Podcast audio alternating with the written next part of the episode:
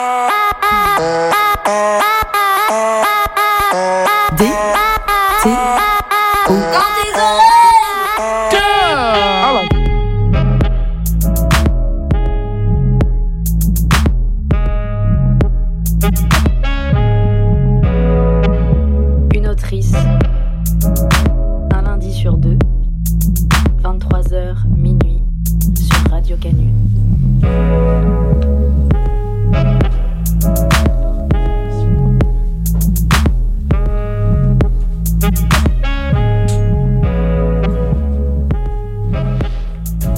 J'ai honte d'être française, mais vraiment. Ce ne sont pas des mots de condamnation, c'est pas juste une phrase, c'est juste parfois je j'ai mal d'être française. Presque physiquement, je veux dire. C'est pas une phrase que je sors en soirée ou que je dirai si on m'interviewe. C'est pas pour briller, c'est pas pour faire la meuf au-dessus des masses et qui condamne, c'est réellement parfois j'entends des trucs et j'ai envie de chialer. Et j'ai pas envie d'être française parfois. J'ai un ami, quand il me parle de ce que fait la France dans son pays, de ce qu'elle a fait, j'ai envie de chialer. Et physiquement, j'ai honte d'être française alors qu'il m'en parle à moi sans me juger. C'est pas juste pour dire, comme ces gens qui le disent dans les médias, quand je vois ça, j'ai honte d'être français, avec la voix emphatique et le geste large, et qui se mettent au-dessus de tout ça en disant ça. Non, moi, je me mets dedans, en fait, en plein dedans. J'ai honte, mais comme quelqu'un qui a vraiment honte envie de se rouler en boule, de jouer à l'autruche, s'enfouir la tête bien profond dans un trou de terre, s'enfouir la tête, s'enfouir tout court, dans un terrier de lapin blanc au fond des bois. Je suis pas fière d'avoir honte, quoi. Je ne crois pas que ça fasse de moi une meilleure personne. J'ai juste très honte de faire partie du groupe qu'on appelle les Français. Et j'ai pas honte tout le temps. Non, mais beaucoup, souvent. Je ne sais pas quoi faire, c'est un truc là qui fait un trou dans le bide et j'ai les joues froides et j'ai des questions de gosse dans la tête. Tu sais, le fameux pourquoi? Le fameux pourquoi du gosse? Avec sa petite voix inquisitrice et trop aiguë, avec sa petite voix pas encore formée et son petit cerveau pas encore formé et qui n'a pas encore assimilé que c'est comme ça, c'est comme ça la vie. Alors lui, qui n'a pas encore assimilé tout ce que nous, on sait, il bute sur les évidences et sur les trucs pas clairs dans ce monde. Et comme il ne sait pas que c'est comme ça, c'est la vie qui le veut, alors il bute dessus avec sa petite tête de mioche, et il peut durer des heures à buter dessus avec sa petite tête trop petite pour les règles, des heures à se cogner le pourquoi, comme un bug dans les Sims. Des heures, sa tête comme une petite pioche, mais pourquoi maman? Mais pourquoi? Pourquoi le ciel et pourquoi le bleu? Pourquoi les pauvres et pourquoi les riches? Pourquoi l'inégalité? Pourquoi le racisme? Pourquoi le blanc? Pourquoi le noir? Pourquoi on ne peut rien faire? Pourquoi on dit qu'on ne peut rien faire? Pourquoi la rage et l'impuissance? Des fois, j'ai juste envie d'être con comme un gosse et de taper sur des clous déjà enfoncés avec ma petite tête de pioche, taper dessus jusqu'à remonter au Big Bang. Non, tu vois, c'est moins que j'ai honte que mal au cul. Mal au cul au sens propre, mal au cul au sens sale, mal au cul pour de vrai, mal au cul des nouvelles mal au cul du pays, mal au cul comme un kyste, mal au cul comme un trou. Mais un vrai, alors un trou du cul. Mal au cul de la France. La France trou du cul. La France qui tue quelque part, le reste en marche. Mais faire quoi? Mais dire quoi? Mal au cul de l'avoir trop confortable, bien tranquille sur des draps doux. Mal au cul de n'avoir pas plus mal. Mal au cul de ne savoir pas quoi dire. Mal au cul quoi.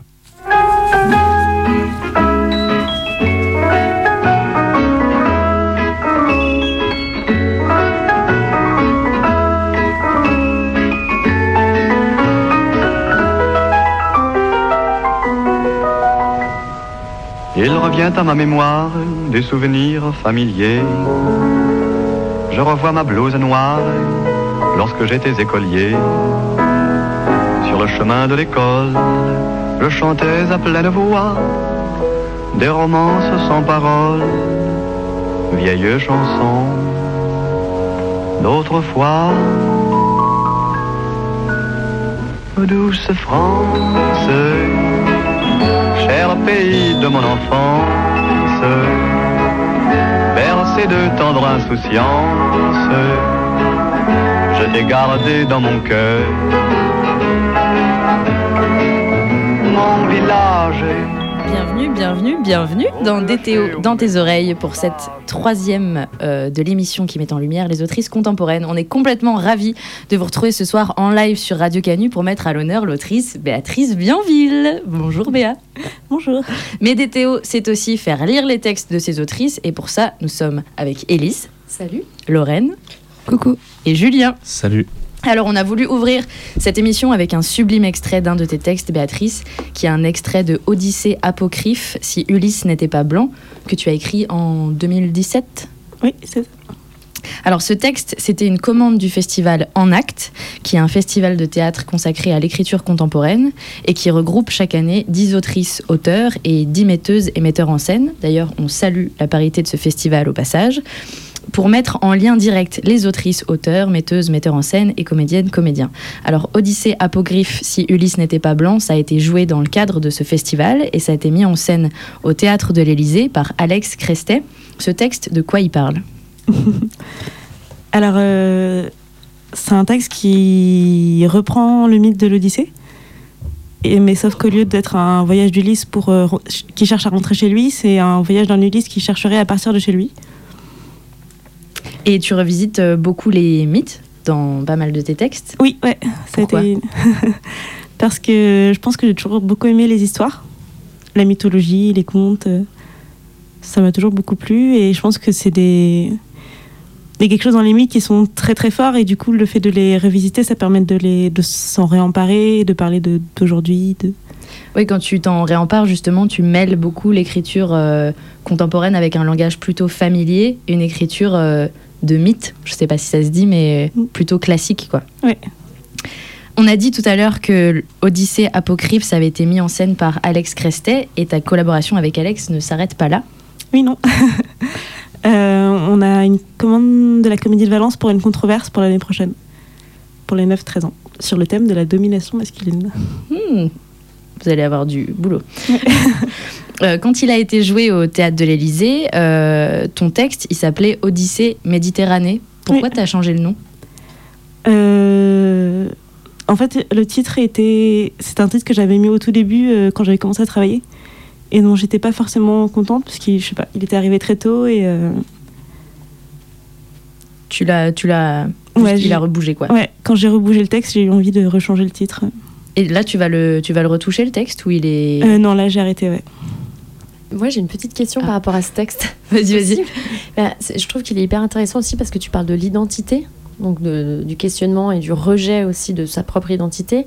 Euh, Est-ce que toi, c'est un sujet que, que tu abordes souvent dans, dans tes textes Ouais. Est-ce que tu peux nous dire un peu plus, euh, nous en dire un peu plus là-dessus Cette- Ce questionnement d'identité? Euh, du coup, oui, je suis guadeloupéenne, donc je viens des Guadeloupe, Antilles. c'est ça, ouais. Et c'est vrai que ça me questionne énormément l'identité parce que je pense que j'ai eu un, toute une période où j'étais, euh, où je me sentais en décalage par rapport à l'identité du pays où je vivais, enfin de la Guadeloupe. Et j'étais très tournée vers la culture très occidentale, euh, les auteurs occidentaux, etc. Et que ces années, je- ces dernières années, je commence à me retourner vers euh, qu'est-ce qui peut faire aussi la force de ces cultures euh, métissées, euh, antillaises, euh, noires, africaines. Et donc, c'est important pour toi aussi de donner cette identité à tes héros ou héroïnes. Ouais, je pense que ouais, ça devient très important euh, en ce moment. ouais. C'est un sujet d'actualité. Mm, c'est clair. Donc, on va se lancer dans cette heure d'audience pour en savoir un peu plus sur toi avec l'instant bio. Béatrice, tu grandis en Guadeloupe avec tes parents, ta sœur et tes deux frères. Tu es dernière de fratrie. Petite, tu rêves d'être cuisinière, danseuse ou encore maîtresse, mais très jeune déjà, tu assures à tes parents que tu veux devenir écrivaine. En effet, tu as à peine 5 ans lorsque tu laisses un mot sur la table de la cuisine un matin avec une orthographe approximative disant ⁇ Je m'en vais, parce que c'est plus possible ⁇ avant de fuguer pour aller à l'appartement du dessus, celui de ta tante. Malheureusement, tu t'ennuies un peu et redescends à l'étage quelques heures plus tard. Mais ta famille n'étant toujours pas réveillée, ils ne découvriront ton mot qu'une fois que tu seras rentré. C'est un flop, mais Béatrice, peu importe. C'est la preuve que tu as déjà le goût des mots et de la rébellion. Tu tiendras d'ailleurs longtemps un journal intime que tu te feras parfois piquer par tes frères, qui sera le début d'une longue série de journaux. Puis tu quittes ton île pour la ville de Lyon en 2012 pour faire une classe préparatoire littéraire au lycée du Parc, puis une licence de philosophie à l'université Lyon 3. Tu suis en parallèle des études d'art dramatique, une année à la Seine-sur-Saône, une autre au cours Myriade, puis en 2015, tu intègres le département écrivain-dramaturge de l'ENSAT, l'École nationale supérieure des arts et techniques du théâtre. Tu as notamment été dramaturge pour Valérie Marinez sur le projet Hamlet in Your Face à Ramdam, un centre d'art assistante à la mise en scène et dramaturge pour Dominique Pitoiset pour la création de Songes, inspiré du Songe d'une nuit d'été de Shakespeare à l'ENSAT. En 2018, tu fais partie des 10 autrices et auteurs sélectionnés par Drame Éducation pour la résidence d'écriture 10 sur 10 au château de Dior Sierraco en Pologne, à destination des adolescentes et adolescents en classe de FLE, français langue étrangère. Militante HF, avérée, féministe et autrice de talent, Béatrice, mais d'où te vient ce goût de l'écriture? Et euh, je sais pas trop. je pense que bah, quand j'étais petite, on n'a jamais eu la télé, du coup j'ai toujours beaucoup aimé lire. Donc je pense que tous les gens qui aiment lire aiment aussi souvent écrire. Après, je pense qu'il y a eu. Ce qui a joué une grande part aussi, c'est le fait d'être très timide et d'avoir beaucoup de difficultés à prendre la parole. Ce qui fait que l'écriture est un endroit. Euh, un refuge. ouais. Un endroit euh, très agréable, enfin, de, où tu peux parler sans avoir cette peur-là de. Du jugement des autres du ou jugement de... des ouais. autres, ouais, de prendre la parole. de- Mm. Et mais à quel moment tu as commencé à partager tes textes? Parce que là, c'est aussi un- une, une étape euh, Mm. importante. Euh, je pense que j'ai commencé à partager mes textes l'année avant de rentrer à l'ENSAT. Ah oui, tard quand même. Avant, c'était vraiment des textes qui restaient plutôt personnels. J'avais écrit une pièce pour un concours quand j'étais en terminale, mais je l'avais vraiment écrit que pour ce concours-là, parce que le premier prix, c'était une semaine au Festival d'Avignon. Et du coup. Et tu l'as eu Oui, oui. Stylé. Ouais, j'ai eu le premier prix du concours. euh. Et, euh, Ça, ça donne envie de continuer à écrire, quoi. Ouais, c'est clair. Et sinon, euh, c'est peut-être euh, dans l'optique de préparer une pièce pour le concours, j'ai commencé à rassembler des textes que j'avais écrits de façon séparée pour essayer d'en faire une pièce pour l'envoyer. Et je pense que c'est la première fois où, une fois bourrée, j'ai décidé de la faire dire à des gens. Mais du coup, t'avais pris des, t'avais pris, euh, pris quoi comme texte pour entrer à l'ENSAT? C'était, c'était tes journaux? Euh, C'était une sorte de. En fait, j'avais retravaillé les textes que j'avais écrits de façon très personnelle, qui étaient presque des journaux, et je les avais retravaillés pour faire une suite de monologues de personnes dans le métro. Depuis 5 h du matin, le premier métro, au dernier métro, euh, à minuit. Déjà le métro. Ouais, déjà le métro. c'est clair, c'est ce que je me suis dit. Pour- pourquoi déjà le métro En fait, euh, bah vas-y, euh, tu peux expliquer. Parce ton- que du coup, à l'école, on a l- euh, on a l'occasion de faire ce qui s'appelle les essais. Ouais. On a, en, deuxième année, on a quatre jours pour faire une forme de théâtre. Et euh, j'ai travaillé sur le métro, dans une forme immersive euh, sur le métro. Donc c'est une, une obsession. oui, voilà. Euh, du coup, on a vu dans ta bio que tu as été dramaturge sur deux Shakespeare, Marinez et Pitoiset. C'est quoi ton lien avec cet auteur? Euh, je pense que c'est un auteur qu'au départ, j'aimais bien euh, un peu comme ça. Et que j'ai vraiment euh, commencé à complètement adorer quand j'ai pu bosser dessus euh, au plateau. Il y a des grands auteurs ou grandes autrices dans ton parcours qui ont forgé ton envie à, à écrire ou à faire du théâtre? Euh, je pense Shakespeare m'a vraiment accompagnée.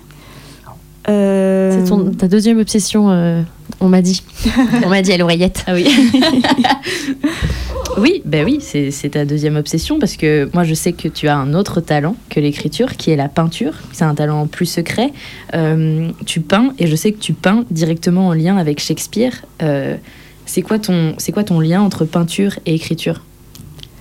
Euh, je crois que c'est. Avec l'écriture, notamment, il y a souvent des images qui viennent. Et j'imagine que la peinture, c'est une façon de les fixer aussi.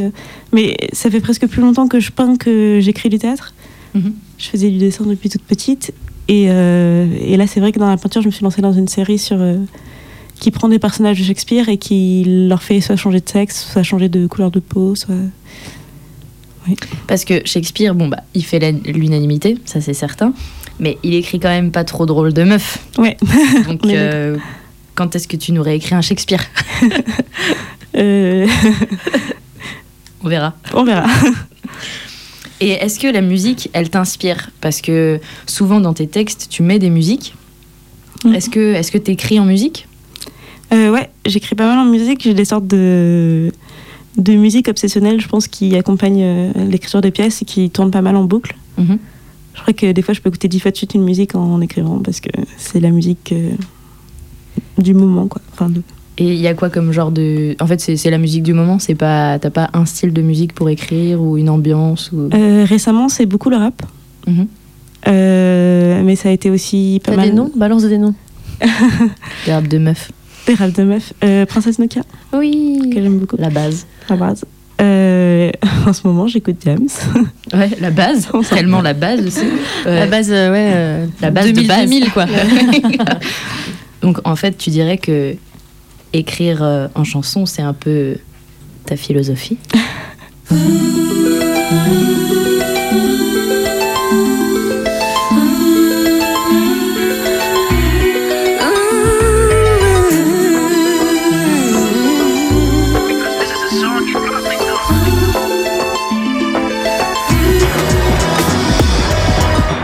Je n'ai qu'une philosophie, être accepté comme je suis, malgré tout ce qu'on me dit. Je reste le point levé, pour le meilleur comme le pire. Je suis métisse mais pas martyr, j'avance le cœur léger, mais toujours le point levé. La tête, bomber le torse, sans cesse redoubler d'efforts. M'en laisse pas le choix, je suis là qui bat le roi. Peines, nos différences, toutes ces injures incessantes, moi je lèverai le poing, encore plus haut, encore plus loin.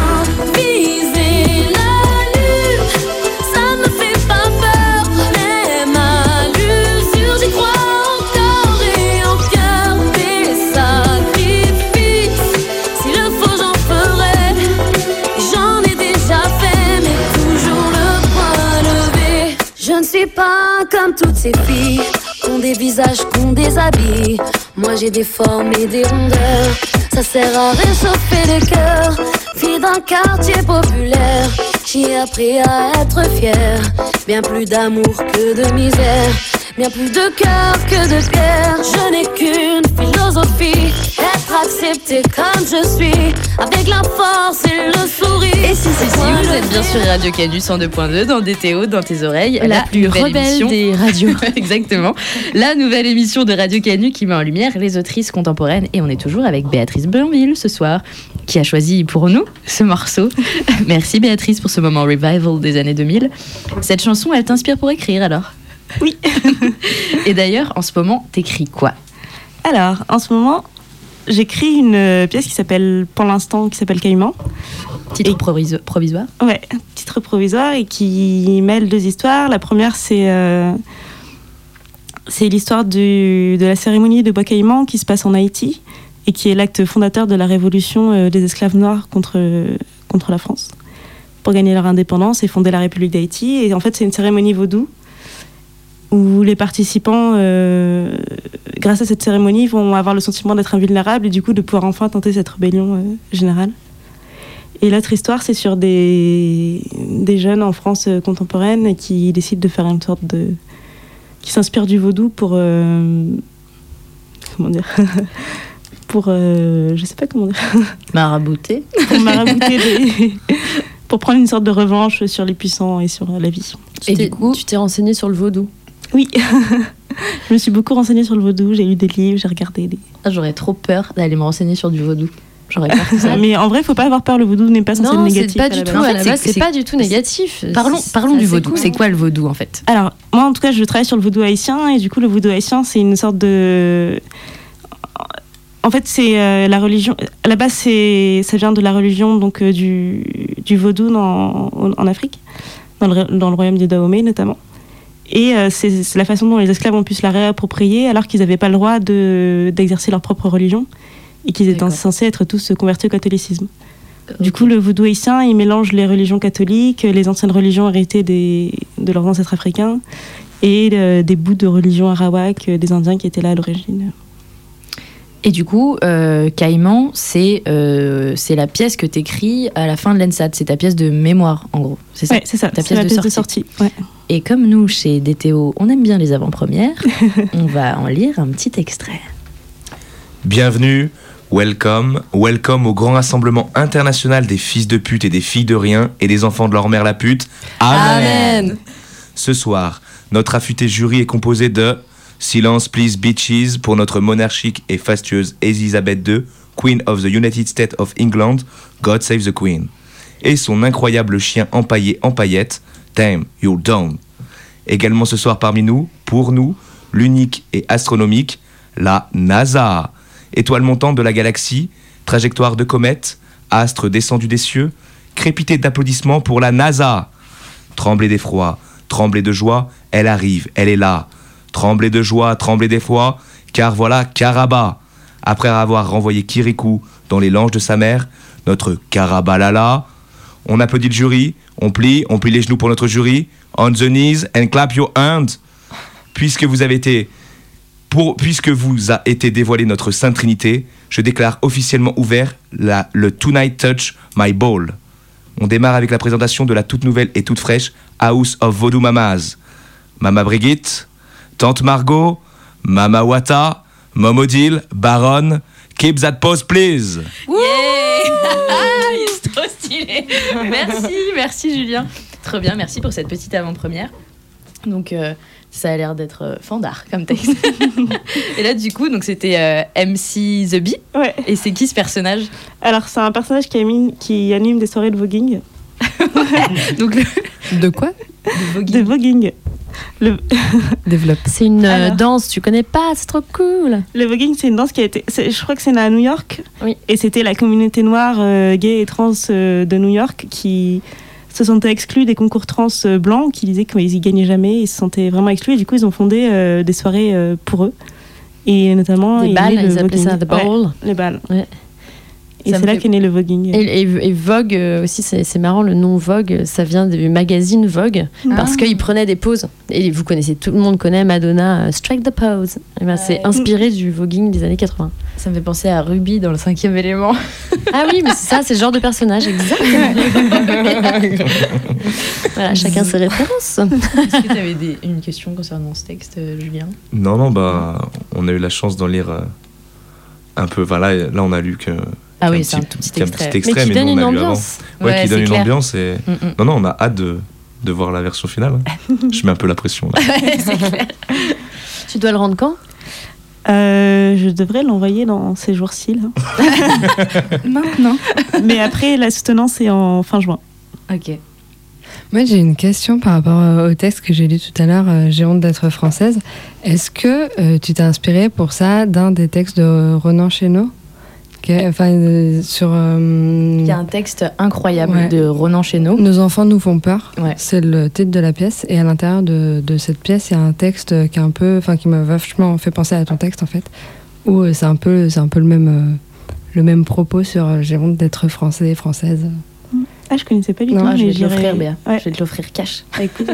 Est incroyable ce texte. Et ben ouais, je pense que tu, tu reconnaîtrais un peu euh, le même, Ouais, c'est clair. le même truc. Euh, on va lire un autre texte euh, que tu as écrit qui s'appelle Fukushima. This is Tokyo, one city of 6 million people. What has happened here was caused by a force which, a few days ago, was entirely beyond the surface of man's imagination.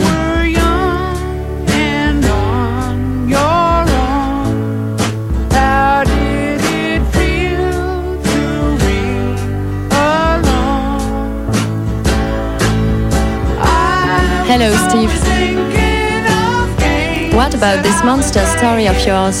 Trying to make the best of my time, but only love Well, it's big and terrible.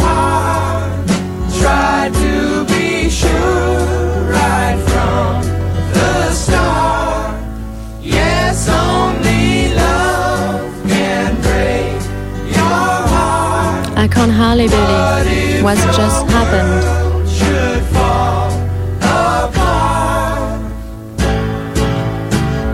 Now it seems Tokyo has no defense. I can't believe that Godzilla were the only surviving members of its species. But if we continue conducting nuclear tests, it's possible that another Godzilla will appear somewhere in the world again.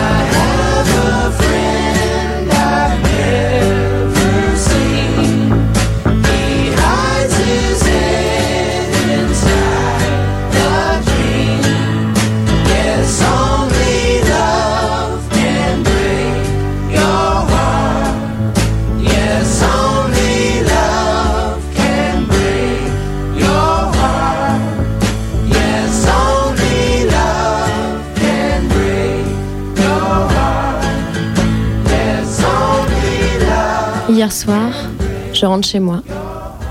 Je réchauffe une portion de lasagne aux pleurotes et poules fermières. 23h01. J'ouvre l'internet. Je tape F-U-K-U-S-H-I-M-A. Mon ami Google me répond environ 33 700 000 résul- 30 33 700 000 résultats trouvés en 0,35 secondes. Bouchée double de lasagne. En premier résultat, l'article de Wikipédia. L'article de Wikipédia est très complet, très rangé. Ça a l'air tout beau, tout propre vu de là. Fukushima, la gestion de Fukushima, les conséquences de Fukushima. Je fais glisser la page rapidement. Les mots s'agglutinent, courent sur la page. Les mots surlignés en bleu me sautent aux yeux. Champignons, 211, ministère, réseau trophique, millicivètre. Au bas, j'ai le choix entre le portail de la physique et le portail du nucléaire. Sur le portail du nucléaire, citation d'Albert Einstein. Il est plus facile de désintégrer un atome qu'un préjugé. Juste en dessous, la photo en noir et blanc du champignon anatomique de Nagasaki. Je me demande si Einstein serait content de voir sa citation au-dessus de la photo de Nagasaki. Je ferme l'onglet. Portail de la physique. J'apprends que le mot physique vient du grec physis, que la physis, c'est la nature, et que la nature rime avec futur. Je pense. Est-ce que l'homme rime avec futur? Je pense. Nucléaire. Je pense. Fukushima. Et je ferme l'onglet. Je vais me chercher une deuxième portion de lasagne. Je retourne à Google. Article du Monde, de l'Express, Le Figaro. Blog sur Fukushima. Tout savoir sur la catastrophe. Je clique plus d'images? Petite silhouette en tenue blanche affairée sur un toit. File de voitures envahies par la végétation. Supermarché abandonné au rayon plein. Librairie éventrée répandant ses livres.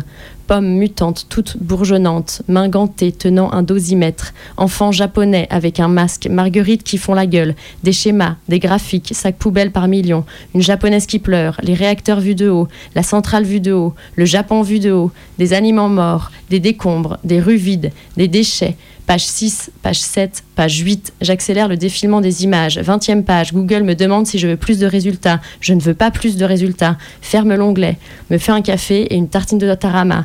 Retour à la recherche originelle dans les recherches associées à Fukushima. On me propose Fukushima, tsunami. Fukushima, centrale. Fukushima, mort. Tchernobyl. Tchernobyl, ville d'Ukraine. Météo du jour, 5 degrés Celsius, vent nord-ouest à 5 km heure, 45% d'humidité, 550 population. Article de Wikipédia, du Monde, de l'Express, Le Figaro. Recherche associée, Tchernobyl, malformation, Tchernobyl, mort, Tchernobyl, sarcophage, nuage Tchernobyl. Article de Wikipédia, le tarama se mélange dans mon estomac avec le café. Clic, image, Tchernobyl, photo de décombres, de réacteurs. Je clique, enfant Tchernobyl, vois les enfants de Tchernobyl, les visages déformés, les bras manquants, les membres trop allongés, trop courts, les jambes trop gonflées, les tumeurs, les excroissances, les crânes chauves. Page 17, ferme l'onglet, va me chercher le reste de pasto pesto et parmesan de la veille. Fixe l'écran, ouvre l'article du Monde. Whoops, an error occurred. The server returned a 404 not found. J'ai envie de pleurer. J'ai envie de me tatouer 404 not found. sur le front. Je ferme. Fini le pot de rillettes du Mans. Ouvre l'onglet vidéo. Me mène sur YouTube.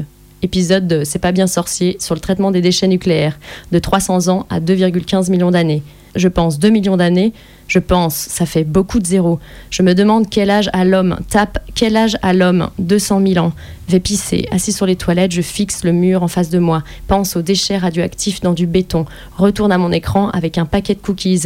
Tombe sur Wrecking Ball de Miley. Miley nu sur sa boule de démolition. Et le béton qui explose. 803 230 399 vues sur YouTube, record du clip le plus vu en 24 heures. Je suis allée chercher le pot de glace caramel de ma coloc. J'ai pensé coucou Shima, j'ai pensé pourquoi, j'ai tapé pourquoi? J'ai regardé comment on disait pourquoi en japonais, puis en kurde, en syrien, puis dans toutes les langues du monde international. Recherche associée, pourquoi tu pleures, pourquoi vivre, pourquoi le ciel est bleu, cordon bleu, pas réchauffé.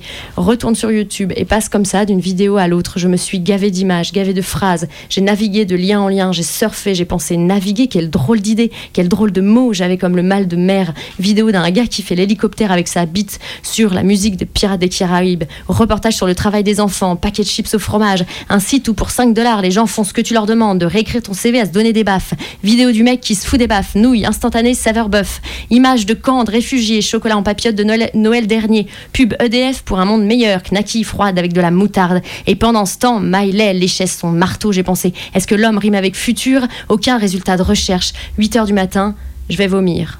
J'efface les données de navigation de mon historique. Je me souviens que tu avais les cheveux doux. Merci. Merci Élise. Donc c'était un extrait de Fukushima de Béatrice Bienville avec la musique de Neil Young, Only Love Can Break Your Heart, qui est euh, que dans tu as texte, mis dans le texte, comme on Ouais. disait. Euh, que- quel monologue Donc là, c'est le monologue d'une jeune femme qui se gave d'images autant qu'elle se gave de nourriture. Tu l'as écrit comment, ce monologue? Je me suis demandé euh, en le lisant si je te voyais dans la cuisine en train de, de bouffer du tarama et des agendas. Ouais, je crois que c'était un monologue euh,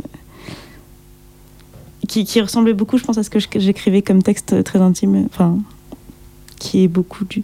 que j'ai un peu écrit d'une traite, euh, un peu du vécu. T'écris t'écris souvent euh, en jet comme ça, d'une traite? Euh, ça m'arrivait beaucoup avant, moins ce maintenant. Euh, là, ouais, il est vraiment sorti d'une traite. Après, j'ai passé beaucoup de temps à le retravailler. euh, pour ça se soit- sent dans le rythme, Mm. notamment. J'imagine. Pardon, je t'ai coupé. Non, non, c'est juste que. Oui, ouais. Et du coup, euh, ce texte-là, tu l'as écrit euh, comment Pourquoi C'était une commande C'était Euh, alors, c'était en première année. On est tous les élèves de ma promotion. On avait pour commande de travailler sur Fukushima. Et, euh, et c'était mon projet pour Fukushima. et pourquoi Fukushima? Parce que. euh, bah, je pense que ça correspondait bien, par exemple, à l'idée de ce monologue d'un truc de, de ras-le-bol. de ras-le-bol. De, de- ouais. Mais et le personnage est vraiment intéressant. Donc c'est une, c'est juste écrit jeune femme. Il n'a pas de nom, pas de prénom. Et, euh, et en fait, elle est euh, dans une sorte de solitude, on sent, et de spirale un peu justement de boulimie euh, de nourriture et d'image aussi en même temps. Et elle est dans un rapport de, enfin, on sent qu'elle parle à un absent toute la pièce. Mm. Et oui, c'est intéressant parce que donc le deuxième personnage principal finalement n'est jamais là et il n'y a pas d'interaction et on ne sait pas si euh, finalement il existe vraiment ou pas. Mm. Si j'ai bien compris. Le... Oui. Et, et dans- et moi, ce que j'ai trouvé aussi intéressant, c'est euh, que, enfin, que j'ai aussi pu voir dans tes autres textes qui, enfin, je sais pas, quand on lit euh, plusieurs textes d'un auteur, il y a forcément des images qui vont ressortir comme un peu des leitmotivs. Et moi, ce que j'ai vu un peu dans tes textes et notamment dans celui-là, c'est la figure du monstre aussi. Donc le, bah, les, les- que ce soit les enfants déformés, le Godzilla aussi. Est-ce que ce monstre, euh, pour toi, il symbolise quelque chose? Il a un- une symbolique? Euh, je ne saurais pas dire, mais je pense qu'il y, a- il y a des choses qu'on écrit et qui en fait nous échappent euh, Ouais. et que les autres voient mieux que nous euh, là-dedans. Pourtant, c'est gros un Godzilla quand même. Ouais. mais j'ai peut-être une fascination pour les monstres, mais, mais je ne saurais pas dire symbole de quoi. Bah, on en revient un peu à la thématique des, des mythes et des histoires euh, Oui, qui ouais, t'ont poussé à ça. écrire Mm. peut-être aussi. euh. Ouais, Il y a toujours un, un monstre euh, dans les histoires pour enfants. ou Oui, dans- ouais. On parlait tout à l'heure d'identité, tout ça. Moi, euh, ce, qui m'a, ce que j'ai remarqué aussi en lisant euh, tes textes, c'est que on n'a jamais, euh, par exemple, euh, Micheline, employée de bureau, 43 ans, euh, euh, Paul, euh, facteur, tu vois, euh, c'est toujours euh, la jeune femme, l'autre. Il y a, y a, c'est, des identités qui sont pas euh, très, Nommées. très précises, pas nommées, ouais. Est-ce que c'est, c'est vraiment une volonté ou c'est parce que ça te semblerait euh, peut-être impossible d'écrire en mettant justement Micheline, 43 ans, tu vois? Euh, je pense qu'il y a un truc où, où j'écris, où je pense que j'écris vraiment, euh, en tout cas là pour le théâtre de la parole et de l'oral, et du coup il y a des sortes de prises de parole qui viennent avant que je puisse dire qui est le personnage ou Mm. qui est telle personne. Et du coup, euh, en fait, souvent quand on voit mes fichiers de brouillon, euh, il y a juste des, des monologues ou des dialogues, mais il n'y a pas de mots, enfin il n'y a pas de personne marquée devant. Ah oui, d'accord. Et je le rajoute après pour euh, le confort de lecture et pour. Puis ça laisse place à l'imaginaire en fait. Ouais, on met qui on veut derrière. quoi. Mm. On va lire un quatrième et dernier extrait d'un de tes textes qui s'appelle Médusa. Et l'extrait que je vais lire, c'est Médusa qui s'adresse à Athéna. Je m'étais réfugiée, Athéna, parce que j'ai cru votre temple ouvert et protecteur. Vous m'avez bien eu. Vous m'avez fait croire que votre temple serait une protection, que j'y serais saine, sauve. Vous m'avez trompé. Il m'a violée. Dans votre temple, il m'a violée. Les murs de votre temple ne l'ont pas arrêté. Vous m'avez fait croire en un pouvoir des murs de votre temple. J'ai cru en votre pouvoir, Athéna, déesse de la raison. Et ce n'était pas vrai. Quelle raison préside à cela? Dans ton temple, il m'a violée. Tu n'as aucun pouvoir alors. Que peux-tu me faire? Je ne brûlerai pas. Qui te dit Athéna? Qui te dit fille de Zeus? Fille de Dieu? Tu mens, tu n'es rien. Dans ton temple, on viole une femme. Dans ton temple, on peut entrer et violer une femme et sortir le sourire haut. Tu n'es pas fille de Dieu, ou les dieux sont des ordures. Les dieux sont des ordures. Je crache sur les dieux, je crache sur les filles de Dieu. Les dieux sont des macros, tu es une maquerelle. Dans ton temple, on m'a violée. Tu veux brûler ton temple? Et moi dedans? Moi, je le brûlerai, ton temple. Et ceux de tous les dieux, je les brûlerai tous. Tous les temples qui demeurent sur les terres de mon père, je les brûlerai tous, et leurs prêtres dedans. Moi, je ne brûlerai pas. Tu n'as rien pu pour ma vie, tu ne pourras rien pour ma mort. Je les brûlerai tous. When the revolution comes. When the revolution comes. When the revolution comes. When the revolution comes, some of us will probably catch it on TV with chicken hanging from our mouths. You'll know it's revolution because there won't be no commercial. When the revolution comes. When the revolution comes. When the revolution comes. Preacher pimps are gonna split the scene with the communion wine stuck in their back pockets. Faggots won't be so funny then, and all the junkies will quit their nod and wake up when the revolution comes. When the revolution comes, transit cops will be crushed by the trains after losing their guns, and blood will run through the streets of Harlem, drowning anything without substance when the revolution comes. When the revolution comes. When the revolution comes. When the revolution comes. I hope pearly white teeth fall off the mouths that speak of revolution without reference. The course of revolution is 360 degrees. Understand the cycle that never ends. Understand the beginning to be the end, and nothing is in between but space and time that I make or you make to relate or not to relate to the world outside my mind, your mind. Speak not of revolution until you are willing to eat rats to survive. When the revolution comes. When the revolution comes. When the revolution comes, guns and rifles will be taking the place of poems and essays. Black cultural centers will be fought supplying the revolutionaries with food and arms when the revolution comes.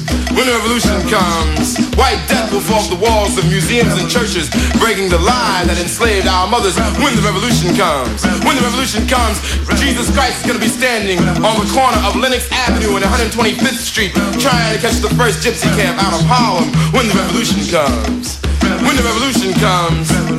Jew merchants will give away matzo balls and gefilte fish to anyone they see with an afro. Frank Schiffen will give away the Apollo to the first person he sees wearing a blue dashiki when the revolution comes. When the revolution comes, afros gonna be trying to straighten their heads, and straighten heads gonna be trying to wear afros when the revolution comes. C'était un extrait de Médusa comes. de l'autrice Béatrice Bienville, suivi de la musique When the Revolution Comes du groupe The Last Poets, morceau choisi par notre invité. Euh, ce texte, euh, Médusa, c'est l'histoire euh, d'une femme euh, qui est violée par Poséidon dans le temple d'Athéna, encore un mythe que tu as revisité. Dans ce texte, tu dis Ce sont des dieux, les lois ne sont pas les mêmes, ce sont des dieux, enfin, tu auras toujours tort. Et ce texte, tu l'as. Comment comment t'es venu l'envie d'écrire ce texte, de dénoncer, euh, de dénoncer ça?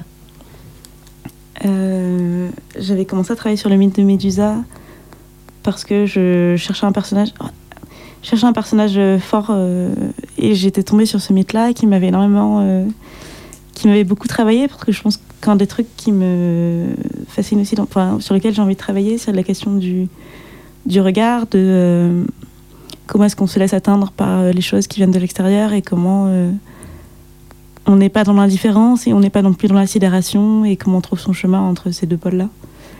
Et le mythe de Médusa, c'était ça. Il y avait euh, un de nos profs qui nous avait parlé d'une citation de de Calvin, d'Italo Calvino qui disait que le regard de Méduse, c'était le regard du réel qui nous pétrifie et que la fiction, c'est le bouclier de Persée qui est là pour nous permettre de regarder le réel sans se laisser pétrifier. Et j'avais envie de travailler à la fois sur ça et à la fois sur euh, comment on, a- on, a- on s'est peut-être trop protégé, on a peut-être trop de boucliers euh, actuellement, ce qui fait qu'on n'arrive plus à regarder le réel euh, au point d'être sidéré. Enfin, T'as toujours des personnages féminins très forts dans chacune de tes pièces et c'est hyper agréable. Euh, en tout cas, en- enfin, je le parle en tant que comédienne, je pense Lorraine, tu peux confirmer. Bah, D'autant plus en fait parce que moi c'est euh, les, personnages mythologiques comme euh, Méduse ou comme euh, par exemple, je trouve que c'est des, personnages euh, qu'on met souvent de côté. Et Méduse, dans, l'imaginaire collectif, pour ceux qui connaissent le mythe, bah, on, la voit toujours comme, comme la nana qui a essayé de tuer Persée. Quoi. On, on, on- on revient. Enfin, moi, je trouve ça hyper touchant que tu sois revenu aux origines de pourquoi c'est devenu la femme euh, aux cheveux de serpent et au regard euh, qui pétrifie Mm. et quelle est l'origine de ça? Et en fait l'origine de ça c'est un viol et c'est vraiment la partie du mythe que personne n'a retenu et, euh, et en fait je trouve ça je trouve ça hyper important en fait que de de, de, de pas euh, mettre en lumière la partie euh, comment Persée a buté Méduse et plus euh, comment en fait cette nana c'est une victime du début à la fin. Enfin, c'est pas une victime mais c'est vraiment Elle a été victime de ça. elle- ouais. c'est c'est c'est pas elle qui a, qui a décidé de devenir un monstre c'est on l'a transformée en monstre par par un viol. Par le biais du viol. et, et je trouve ça trop important en fait que que, Que remis les pendules à l'heure, Béatrice. Ouais, voilà, les, les points sur les i, les barres sur les t. euh. Et plus Ouais. de deux fois qu'une. Mais il y a un truc dans le mythe de Méduse, dans cette histoire-là, où elle se fait violer par Poséidon et elle est punie par Athéna.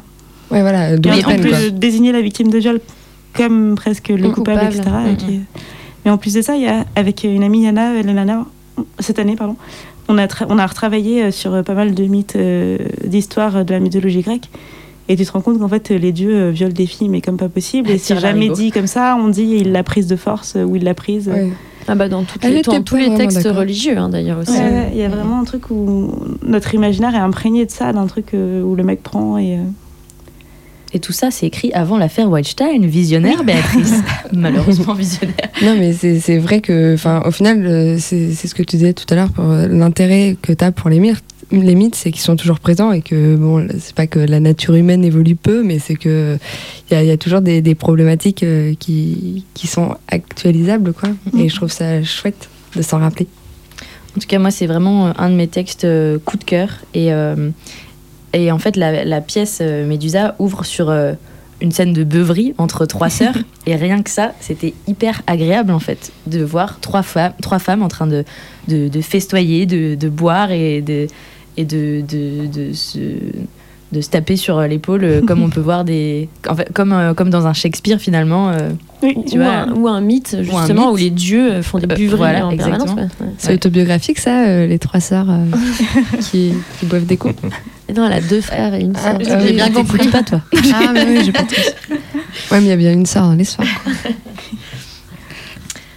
Euh, eh ben, on va passer. Euh, Peut-être que Ah, vous avez des il y a questions, peut-être d'autres questions. Ouais, sur les Shakespeare, euh, on a dit que tu avais travaillé sur euh, Hamlet, sur son Juliette. C'est c'est lequel ton préféré de Shakespeare? Euh, Pour l'instant, ce serait Hamlet. Mais Parce que- Hamlet version. euh, Hamlet Version version, marinaise. euh, version marinaise. Hamlet version marinaise et aussi. euh, Tu peux juste alors, rappeler. Ouais, peut-être la- on peut en parler. ouais. Hamlet version marinaise, c'est c'est version euh, Valérie Marinez, qui est une metteuse en scène, euh, qui nous a mis en scène dans Hamlet in Your Face à Ramdam, un centre d'art, il y a deux ans de ça. Et en fait, elle avait inversé euh, tous les sexes de la pièce, c'est-à-dire que tous les hommes jouaient des femmes, toutes les femmes jouaient des hommes. Et on s'est retrouvé avec peut-être 16 femmes au plateau pour deux hommes. Et moi, je sais que ça a été un vrai déclic euh, dans ma pensée féministe et, même dans, ma recherche de, personnages euh, féminins dans, les pièces de théâtre. Parce que je me suis fait la réflexion ah putain, mais il y a vachement de filles dans cette pièce. Alors que je m'étais jamais dit, euh, en lisant n'importe quelle pièce de Shakespeare, putain, attends, il y, a- un rôle de meuf par pièce, alors que le mec a écrit des centaines de pièces, quoi. Et ça a vraiment été un déclic en voyant euh, physiquement toutes ces femmes sur le plateau, de, de me dire, euh, ah d'accord, c'est le contraire. Quoi. Ouais. mais Ouais. qu'on s'en rend plus compte. on s'en rend plus compte. Ouais, c'est ça. Et ce qui était assez beau aussi, c'était de voir que n'importe quel rôle peut être joué par une femme ou par un homme sans que, Oui, sans que ça choque Que et sans genre, que le, euh, le- voilà ouais. Et le genre n'interfère pas sur le sens et sur le, le- le- la construction des personnages quoi. Ouais, et, c'est pas si genré que ça en fait. Pas du quand tout. tu regardes. et ça c'était enfin moi ça m'a Il faut qu'on se sente, ouais, et il faut qu'on se sente plus libre de pouvoir adapter et de pouvoir changer les sexes. Moi, c'est, c'est, on- Changeons le sexe non, non, mais ouais, wow. c'est- clair. Enfin, je sais qu'on nous dit beaucoup euh, en école de théâtre, euh, vous devez jouer dans vos sexes, etc. Moi, non. Enfin, euh, franchement, euh, Juste, euh, moi j'ai envie de jouer des Richard, des Richard III, j'ai envie de ou qu'on écrive au moins des rôles aussi monstrueux pour des femmes, tu vois. Mm. Je me souviens que j'avais passé une fois un concours, euh, je sais plus dans quel conservatoire, et je présentais une scène de La Mouette de Tchekhov et j'avais pris le rôle de Trigorine. Ah, culotté Mais parce que c'est un passage où il dit comment, en tant qu'écrivain, il a l'impression de réemployer chaque chose qu'il voit dans sa vie euh, pour l'écriture. Et du coup, c'était un texte qui me parlait énormément. Et euh, au jury, ils m'ont dit Mais non, il faut prendre des textes de jeunes filles, il faut pas prendre des textes de. Oui, c'est terrible, on t'enferme dans ton rôle en plus, Ouais. quoi. Tu dois prendre tes emplois tout le temps. Ouais, mais là, ça va vraiment sur. euh, ouais, tu parles d'emploi sur les, les emplois. Il faut même aussi casser les emplois. Les... Bien sûr. Oui, de façon générale, ouais. Plus de façon plus large. C'est ça ouais, pour les hommes comme pour les femmes, casser Oui, les pour les emplois. hommes Ah oui, oui. Oui, Julien, toi, tu as déjà euh, joué une femme? Euh, non, mais dans un essai euh, du corps mis en scène par Cécile qui est en, en costume, j'ai, je disais un texte euh, inspiré de l'histoire de Marion Bartoli avec son donc une femme qui est un peu euh, ouais, euh, j'ai, pas le mot là, mais euh, harcèlement moral, mental. Qui est, qui est harcelé moralement? Ouais, moralement. Et du coup, j'ai j'ai fait. mais C'était pas un rôle, c'était juste je- pendant une prise de parole, un tout petit monologue. Mais c'était vachement intéressant. Et, et voilà, c'est un thème aussi qui est, qui est universel. Il y a des hommes aussi Mm. qui sont harcelés euh, Bien sûr. moralement. Mais ouais, ouais, non. Ouais, c'est hyper intéressant de voir Et- quel discours on met dans la bouche de quel personnage. Bien sûr. Et d'inverser tout ça. Typiquement, euh, dans ce fameux Shakespeare, euh, moi, euh, moi, je sais que le fait de jouer des hommes, ça m'a permis d'utiliser des verbes à l'impératif que j'avais jamais utilisés. Tu vois, par exemple, des trucs où tu te dis Ah ouais, j'avais jamais donné d'ordre en fait. Tu vois, c'est ouf. Enfin, c'est- Et du coup, maintenant, elle en donne tout le temps, c'est un peu chiant. non, mais ce qui était bien, c'est que c'est sûr qu'au au début, on est quand même là, on voit Ah, c'est des femmes qui, qui ont des rôles d'hommes. Mais au, au bout d'un moment, on, on voit, la, on voit euh, bah, le texte, on voit le, le personnage, on voit plus le sexe. Quoi. Et ça, Mhm. c'est c'était ça qui était aussi très réussi dans Admit in Your Face. C'est qu'on oublie euh, le, le côté un peu oh, on va changer, etc. Et qu'on. Ça laissait place à l'humain et à l'histoire en fait. C'est ça. Et il y a des rôles de femmes que t'aimerais jouer dans, dans- Tu vois, genre une Nina dans la mouette ou. Là, comme ça, il n'y a rien qui me vient. c'est plus facile pour les meufs que pour les mecs. Ouais, je crois que les, les rôles d'hommes, on, on- on est quand même favorisés. Ouais. Et toi, Béatrice, tu joues un peu ou euh, tu fais que écrire? Euh, je jouais avant. Euh, à l'ENSAT, j'ai plus trop eu le temps de faire du jeu. Ouais. Ça me manque un peu, mais. Et tu le- penses que c'est important métro. de savoir, euh, enfin, de d'avoir déjà joué quand on écrit du théâtre?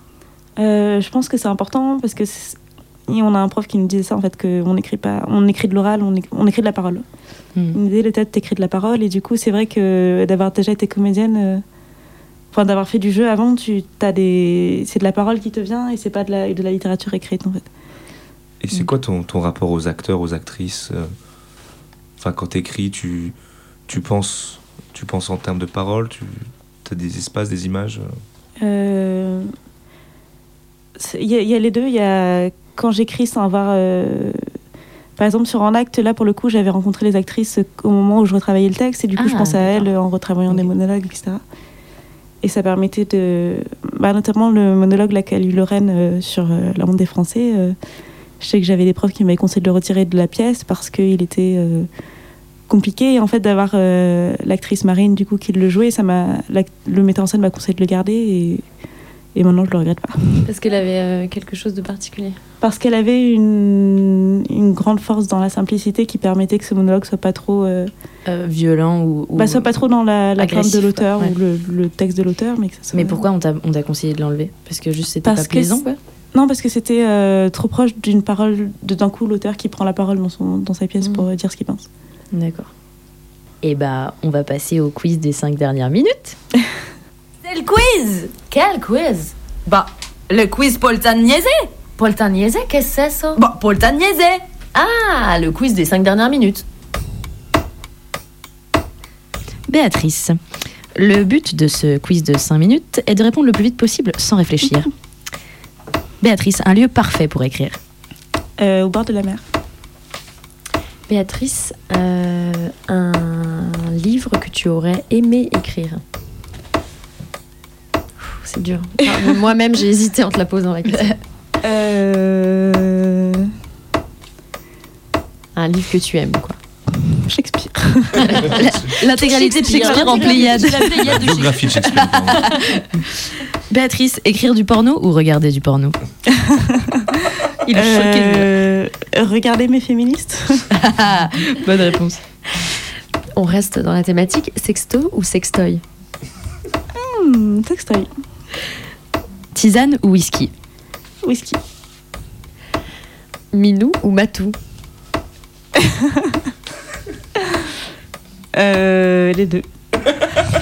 Diams ou Kenny Arcana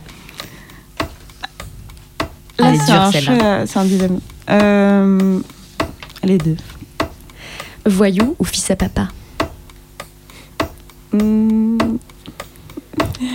Come on Voyou God damn Euh, Fiction ou réalité réalité. Crinière ou boule à Z Crinière. Et c'est bien parce qu'on te, on est à la radio, donc on sait pas comment tu es, mais effectivement, euh, ça On part doit sur bien crinière, ouais. Une histoire d'amour que tu voudrais écrire Euh, Tu peux répondre. La mienne.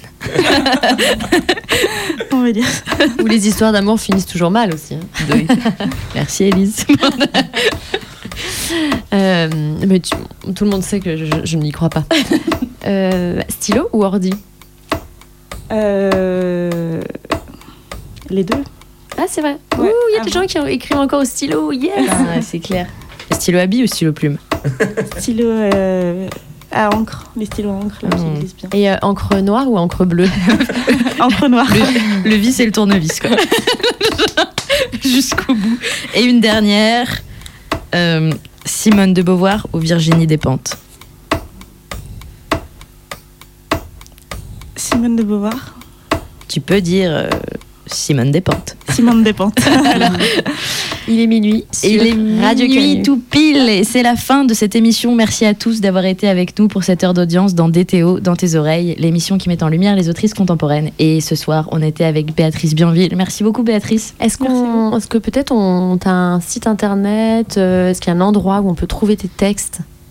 Euh, non, pas encore. Mais faudrait que je le fasse. Ça ne saurait tarder. ça ne saurait tarder. Bah oui, on veut, on veut les trouver. Euh, bah, merci aux lectrices et aux lecteurs, Élise, Julien, Lorraine. Euh, merci à Élise pour la technique. La première technique au solo. Ouais. Top. Merci à Hugo Michel pour ses virgules et son jingle indémodable. Et on se retrouve dans 15 jours, le lundi 23 avril, pour mettre à l'honneur, cette fois-ci, l'autrice Yana Raymond. Merci beaucoup, Béatrice. Bonne nuit Merci. à tous. Bonne nuit.